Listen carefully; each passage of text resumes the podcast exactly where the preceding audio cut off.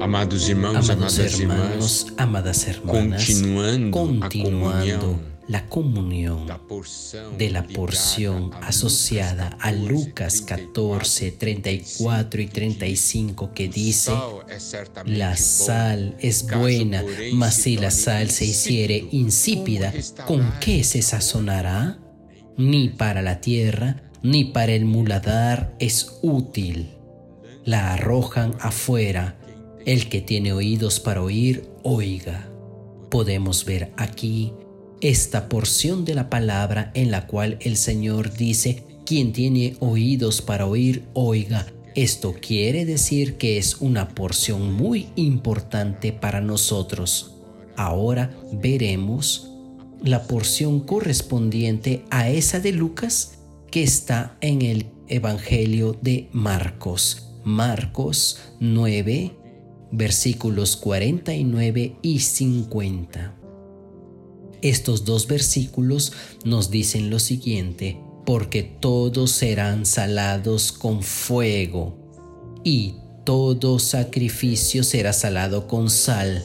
Buena es la sal, mas si la sal se hace insípida, ¿con qué la sazonaréis? Tened sal en vosotros mismos y paz los unos con los otros. Aquí la aplicación de la palabra es diferente de la aplicación para Lucas y Mateo que nosotros vimos ayer.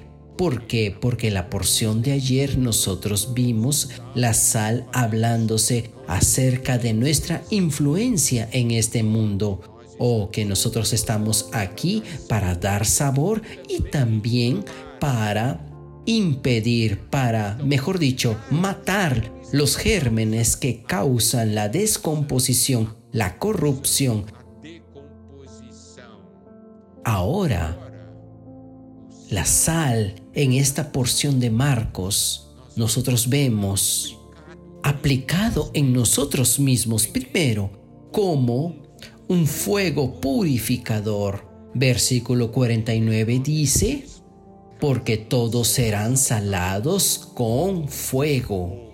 Esto quiere decir que primeramente esta sal es aplicada en nosotros para que nosotros seamos purificados y no solamente de los asuntos que traen muerte, sino también aquellos que matan todos los elementos divisivos, elementos que traen la discordia. Esto es algo muy importante. Si yo soy sal, yo tengo que primeramente tener la experiencia en mí mismo. Por eso que el versículo 49 dice, cada uno será salado con fuego. Entonces nosotros somos purificados con esa sal. Y esa sal mata todos los elementos que causan la discordia, que impiden que tengamos paz unos con otros. Esta es una sal que debe entonces tratar con nuestro hablar, con nuestras intenciones. Necesitamos conectar esta porción de Marcos 9, versículos 49 y 50, con Colosenses capítulo 4, versículos 5 y 6. Esta porción de Colosenses nos dice, andad sabiamente para con los de afuera, redimiendo el tiempo sea vuestra palabra siempre con gracia, sazonada con sal, para que sepáis cómo debéis responder a cada uno. Amados hermanos, amadas hermanas, nosotros vimos en Marcos 9, 50, que dice, tened sal en vosotros mismos y paz unos con otros. Esto quiere decir, cuando yo tengo sal en mí, La sal, ella desempeña su acción primeramente en mí y el resultado es que yo tendré paz con los demás. Amén.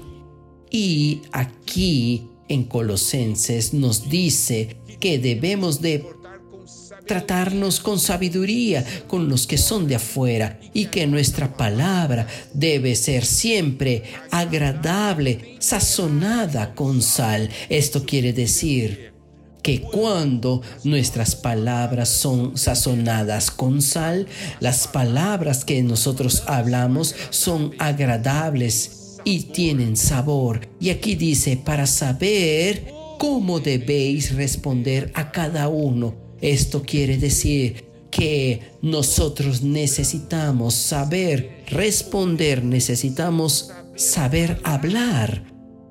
Un hablar siempre equilibrado, sazonado, con sabor agradable y que mata los elementos que causan discordia. La sal hace la comida sabrosa y es buena para el paladar. Entonces al hablar sazonada con sal es un hablar que trae paz a unos con otros en nuestras relaciones, en nuestro hablar. Por eso yo necesito tener sal en mí mismo.